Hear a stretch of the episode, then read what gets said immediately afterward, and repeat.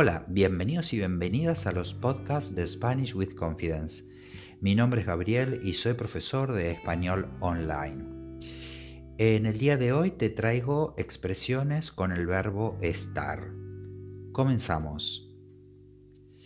He seleccionado solamente cinco expresiones con el verbo estar. Hay muchísimas, muchísimas expresiones con el verbo estar, pero a mí me gusta solo mm, ir dándote eh, las expresiones o ir enseñándote las expresiones poco a poco porque no tiene sentido darte una lista de mm, infinita de expresiones que luego solo recordarás 3, 4 o 5. ¿eh? Entonces, por eso mi decisión de solo seleccionar 5 de las más comunes. ¿eh? Aún así, dentro de estas 5, Em, también con el mismo significado hay muchas opciones. ¿eh? Eh, bueno, vamos a comenzar entonces con la primera que he seleccionado, que es estar en veremos.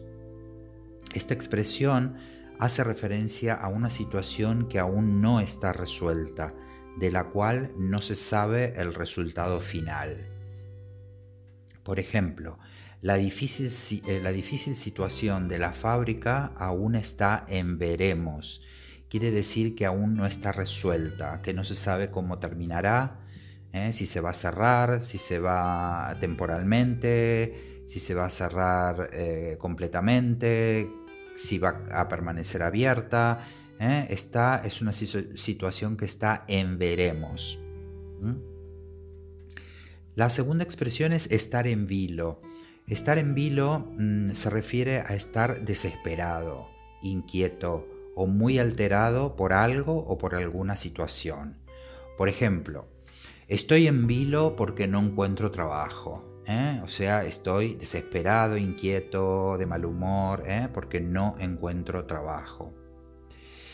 Eh, la tercera expresión es estar entre la espada y la pared.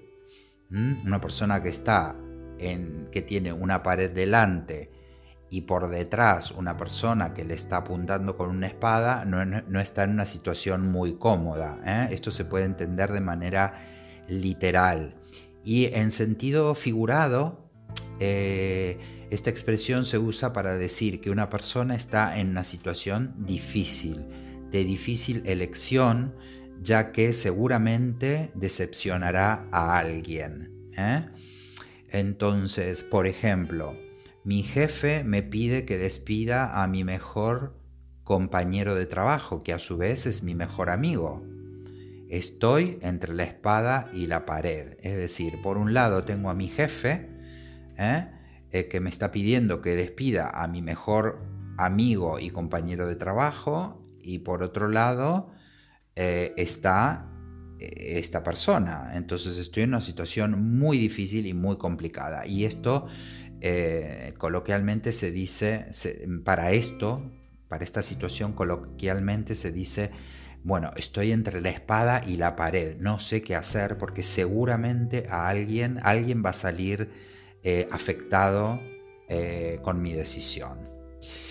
Eh, la siguiente expresión es estar mosqueado o cabreado. ¿eh?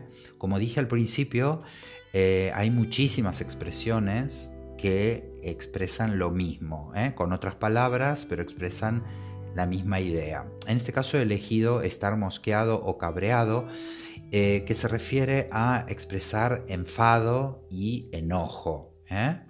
Entonces, por ejemplo, estoy mosqueado porque he perdido el tren de las 8 de la mañana y llego tarde al trabajo. ¿eh? También podría decir, estoy mosqueado, estoy cabreado conmigo mismo porque me levanté tarde, me quedé dormido, perdí el tren de las 8 de la mañana y como consecuencia voy a llegar tarde al trabajo. ¿eh? Entonces, estar mosqueado, estar cabreado, cabreado. Y la última, la quinta y última es estar hasta el monio o estar hasta la coronilla. El monio hace referencia literalmente a un tipo de recogido de cabello que se suelen hacer las mujeres eh, eh, sobre en la parte alta de la cabeza. Ese, ese peinado se, llama moño. ¿eh? Y la coronilla también es la parte alta de la cabeza. Entonces, cuando digo estoy hasta el moño, quiere decir que estoy hasta aquí arriba, ¿eh? literalmente. Entonces, se usa para expresar hartazgo, cansancio eh, en relación a una situación determinada. Por ejemplo, cada vez que enchufo la lavadora se corta la luz o cada vez que enciendo la lavadora se corta la luz. Ya estoy hasta el moño, estoy hasta la coronilla de esta situación. Bueno, hasta aquí estas cinco expresiones. Me sentiría muy feliz que pudieras ponerlas en práctica. Y eh, si quieres dejarme comentarios sobre este podcast o sobre cualquier otra cosa o qué podcast te gustaría escuchar, pues ahí están mis podcasts en, muchísimas plataformas como mm, Spotify o Google Podcast o iTunes o bueno, infinidad de plataformas donde puedes escuchar podcasts me puedes dejar un mensaje. ¿eh? También te invito a que visites mi página web, SpanishWithConfidence.com, mi canal de YouTube y mi eh, página de Facebook, ¿eh? en todas con el nombre Spanish with Confidence. Bueno, hasta aquí este mm, episodio de hoy y nos vemos muy pronto. Adiós.